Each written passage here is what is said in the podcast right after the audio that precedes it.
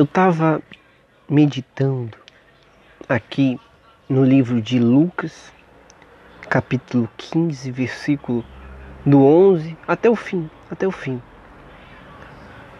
que conta a parábola do, do filho pródigo. Lucas capítulo 11, perdão, Lucas capítulo 15, do 11 até o 32. E a gente consegue entender que há pessoas que elas vivem dentro da igreja, que elas fazem, que elas fazem tudo que ali falam, mas elas ainda estão perdidas, perdidas dentro da igreja, perdidas. Ela participa de uma, duas, três reuniões. Em cada reunião, em cada oração, em cada palavra que é passada, é ensinado o caminho que ela deve seguir, é ensinado a forma que ela deve agir, como ela deve se decidir. Mas ela ela fica travada.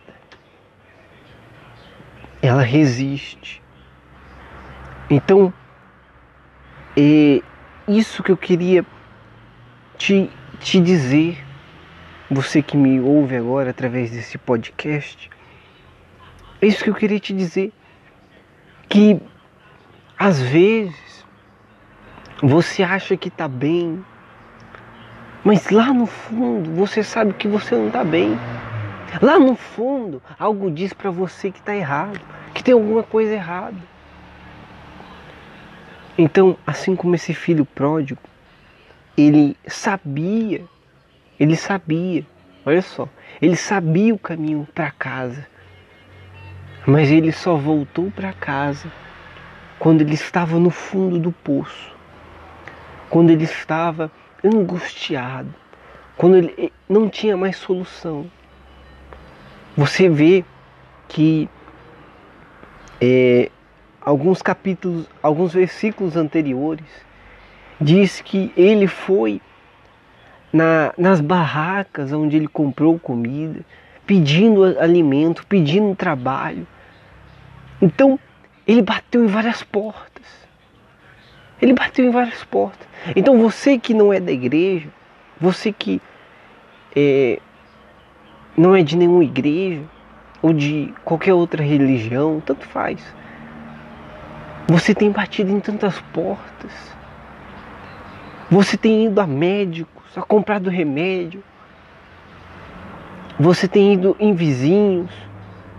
Até em centro de macumba tem pessoas que vão, mas não acham resposta. Porque o filho pródigo é bacana, né? O filho pródigo ele só encontrou encontrou o caminho quando ele lembrou do pai dele. Tem gente que se esqueceu de Deus, tem gente que, que nem ora mais, nem lê a Bíblia. Filho pródigo não. Ele, ele estava assim. Filho pródigo estava assim. Mas quando ele lembrou do pai, do pai, ele já sabia o caminho. Ele, ele voltou. Ele voltou. E continuando a história, diz que ele se humilhou diante do pai dele. Ele falou: Pai, se possível for, só que em outras palavras ele diz: Se possível for, que eu venha ser um dos seus empregados, porque eu não sou digno de ser o teu filho. E o pai misericordioso ele o perdoou. Então, Deus ele está te chamando. Deus ele está te chamando. Ele, ele quer que você lembre dele. Ele quer que você lembre dele para você descobrir o caminho. Faz uma oração. Dobra os seus joelhos aí agora. Aonde você está. Você que me ouve no serviço. Você que me ouve em casa dobra os seus joelhos, faz uma oração aí. que Deus ele é misericordioso, assim como o pai desse filho pródigo o perdoou. Deus também quer te perdoar. Deus também quer você de volta. Quer que você volte para casa. É muito forte isso. É muito forte. Então, pessoal, Deus ele está batendo na sua porta. Ele está batendo na sua porta. Cabe, cabe você abrir, cabe você decidir. Se eu decido ser de Deus, então eu vou ser de Deus. Mas se eu decido ser do mundo, eu vou ser do mundo. Assim como a palavra de Deus tem poder, a palavra que sai da sua boca também tem. Então, se você falar que você crê, que você decide ser de Deus, então você vai ser de Deus. Mas se você ficar assim, ah, outra hora eu vou para a igreja, outra hora eu me batizo, depois eu faço uma oração, ah, amanhã eu leio a Bíblia. Se você ficar assim,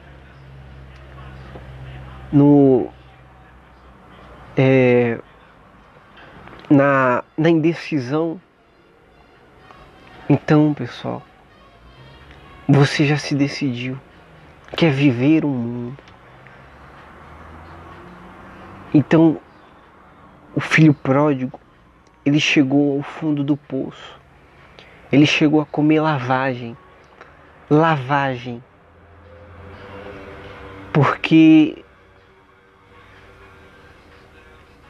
assim quando ele decidiu ir até a casa do pai dele, ele não aceitou aquela situação. Tem pessoas que que espiritualmente falando estão no fundo do poço.